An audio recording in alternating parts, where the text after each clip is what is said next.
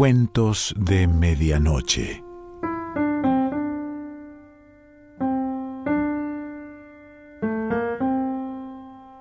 El cuento de hoy se titula La Gran Blancura y pertenece a John Berger.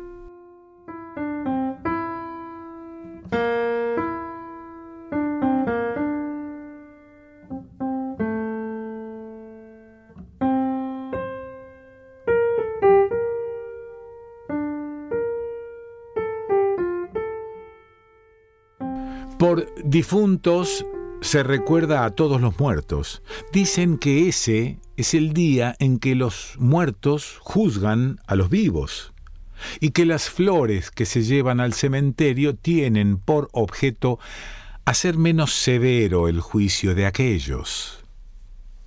Una semana después de los difuntos, Helen bajó al cementerio a recoger dos macetas de crisantemos una de la tumba de su marido y de la de su padre la otra. Las dos noches pasadas el cielo había estado excepcionalmente claro, con estrellas firmes como uñas, y la escarcha había quemado las flores. Si se los llevaba ahora, antes de que se helaran las raíces, podría trasplantarlos en primavera, y al final del verano volverían a florecer para apaciguar a los muertos. Al pie de la tumba de su esposo dijo, solo pueden quedar dos o tres huesos. Luego hizo la señal de la cruz, pero no sobre su abrigo negro, sino en la tierra en la que él había sido enterrado. Al pie de la tumba de su padre, que no tenía lápida, sino una cruz de madera, dijo, Ay, padre, si levantaras la cabeza y vieras a tu hija ahora. No le importaba pensar en alto. El cementerio, como todo lo demás, estaba en una ladera, así que salió por la cancela de arriba para que la cuesta de regreso a casa se le hiciera más corta. Llevaba una maceta en cada brazo y los capullos marchitos, con el borde de los pétalos marrones por la helada que daban a la altura de la cabeza a cada lado. Era una mujer de setenta y cinco años. Al llegar a casa se quitó el abrigo negro, se puso un delantal y una chaqueta de lana y luego se cubrió la cabeza con un pañuelo gris. Todavía tenemos tiempo, le dijo a una de las cabras mientras la sacaba del establo. La cabra triscaba ligera por el camino del bosque a su lado. Al caminar, ella arrastraba las botas sobre las hojas que crujían, cubiertas aquí y allá por una escarcha como sal gris. Conducía a la cabra atada de una cuerda corta y en la otra mano llevaba una vara. Media hora después, se paró bajo una encina y empezó a llenar de bellotas el gran bolsillo del delantal. Jesús María, dijo, dirigiéndose a la cabra, ¿no te da vergüenza que una vieja ande recogiendo bellotas para ti? La cabra la miró desde el centro oscuro y alargado de sus ojos. Unas motas de nieve, no más grandes que el serrín, caían entre los árboles. No tardará en cubrirnos la gran blancura, dijo, tirando de la cuerda. A veces intento rezar, pero me vienen cosas a la cabeza y me distraigo. Mi pobre padre me decía lo mismo. Siempre quieres estar en misa y repicando, y por eso no prestas atención a nada. Te voy a explicar cómo eres, decía. Eres como aquel hombre al que un amigo le dice, te doy mi caballo si eres capaz de rezar un Padre nuestro sin pensar en otra cosa. Y el hombre responde, hecho, y empieza, Padre nuestro que estás. La cabra y la anciana oían el estruendo del torrente. Iba tan subido que sus aguas hacían espuma como de leche. Y cuando el hombre iba por la mitad del Padre nuestro, se para y dice, ¿me darás también las riendas para el caballo? Todo era gris, salvo el agua que se precipitaba torrente abajo y los copos de nieve blancos posados en el cuello de la cabra. El camino salió del bosque y trepaba ahora entre los pastos. La cabra empezó a andar más deprisa, tirando de la anciana con ella. Helen era la más fuerte de las dos, pero en lugar de frenarla, iba trotando detrás de la cabra. En un punto, el camino estaba enteramente cubierto de hielo. Las vacas andan posando las pezuñas con cierta delicadeza, como si llevaran zapatos de tacón. Las cabras, sin embargo, son patinadoras. Bailaba en el hielo la cabra, y Helen soltó la cuerda y bordeó con toda cautela la capa de hielo agarrándose a la hierba del talud a la orilla del camino. Cuando llegó al otro lado, la cabra se negó a ir hacia ella. La amenazó con la vara. Está nevando, refunfuñó. Es casi de noche como si no tuviera bastante con todo lo que he perdido. Mierda, ya me estás fastidiando. A veces la cólera la volvía astuta. Cuando soltaba las gallinas y éstas empezaban a arrancar las flores del patio, fingía tener maíz escondido y cloqueaba bajito para atraerlas hasta que podía echar mano a una. Entonces las zarandeaba y cuando las plumas revoloteaban a su alrededor, la lanzaba por encima de su cabeza lo más alto que podía contra el suelo, y las gallinas eran tan estúpidas que se acercaban de a una en una a que les diera su merecido. La cabra, que no era estúpida, observaba cómo sacudía la vara en el aire. Venga ya, ven, pedazo de cabra perezosa. Pasado un rato, la cabra dejó la capa de hielo y la pareja continuó su camino. La propia desolación del paisaje hacía que parecieran cómplices.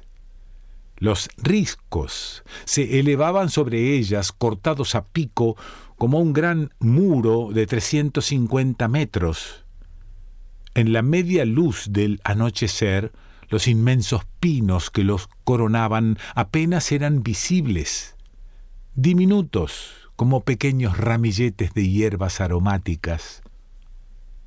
Helen condujo la cabra hacia la pared de roca y al mismo tiempo voceó el reclamo.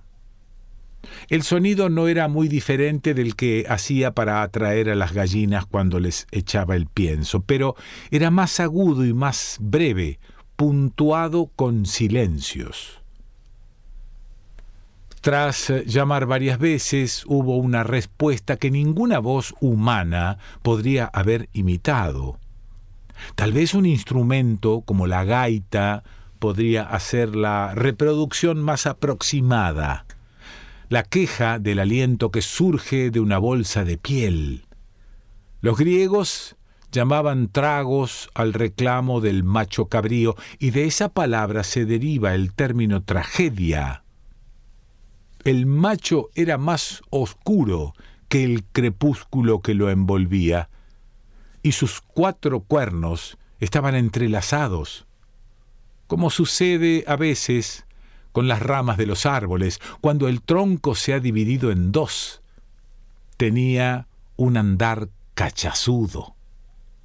Helen metió la mano izquierda bajo la axila del otro brazo para resguardarla del frío. Agarraba la cuerda con la derecha. La cabra estaba quieta, expectante. Las motas de nieve iban convirtiéndose en grandes copos. Desde niña siempre había hecho lo mismo cuando caían los primeros copos de verdad. Sacó la lengua. El primer copo de nieve trajo a su lengua de 75 años un cosquilleo similar al de los sorbetes. Sacó la lengua. La cabra levantó la cola y la meneó. Hizo un movimiento circular, como una cuchara que diera vueltas muy deprisa. El macho la lamió por debajo. Luego estiró el cuello, replegó las comisuras de los labios, paladeando el sabor. Un pene fino con el glande encarnado asomó entre un mechón de pelo. El animal se quedó parado, inmóvil como un berrueco. Pasado un momento, el pene se retrajo. Quizá la ocasión no era demasiado propicia, ni siquiera para él. Jesús, María y José, refunfuñó Helen. Te darás prisa. Se me están helando las manos, ya es de noche. El macho seguía olisqueando y dejaba que la cola de la cabra le rozara el entrecejo. Si nevaba toda la noche, no podría volver a traer la cabra, y en la primavera tendría uno o dos cabritos menos para vender. Y allí estaba el macho, quieto, como esperando a que sucediera algo. Impaciente, Helen se agachó la nieve se posaba en su pañuelo gris para mirar bajo el cuerpo del animal si había desaparecido toda esperanza. Todavía se veía una mota encarnada.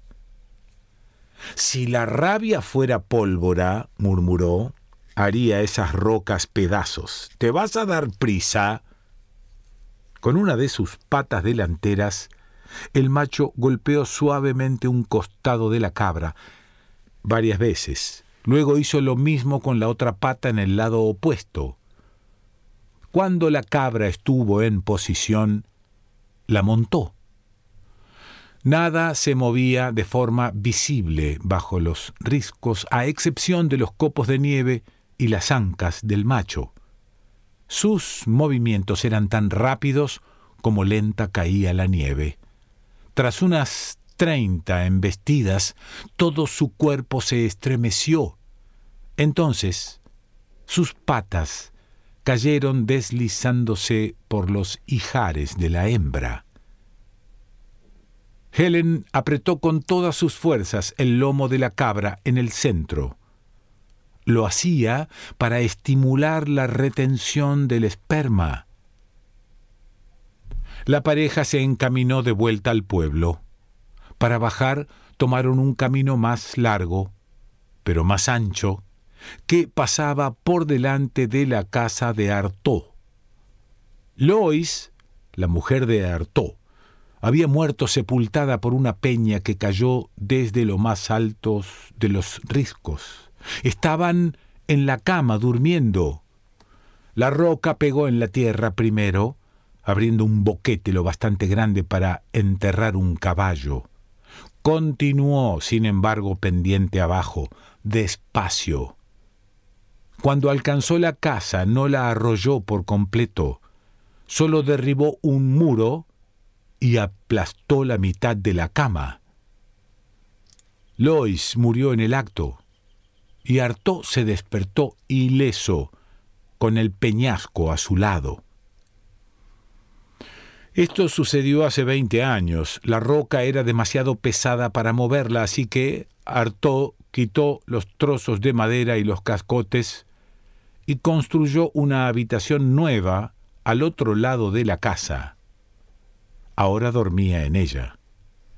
Cuando Helen y la cabra pasaron por delante había luz en la ventana de esa habitación y la nieve brillaba en una cara de la peña Helen pasó una mano, cuyas articulaciones estaban tan inflamadas que nunca podía estirar completamente los dedos, por el lomo del animal.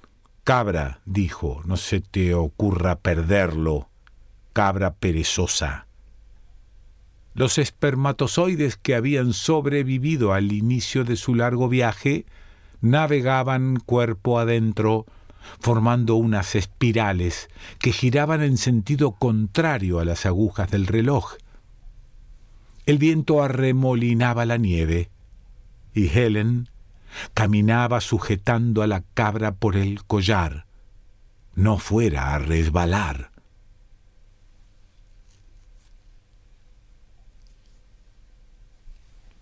John Berger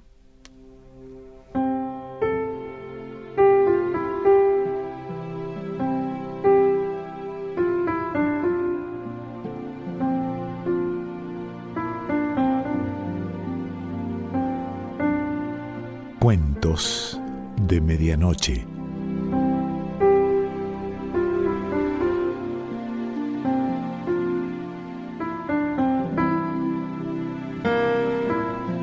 Selección Pancho Mondino. Idea y lectura Quique Pessoa.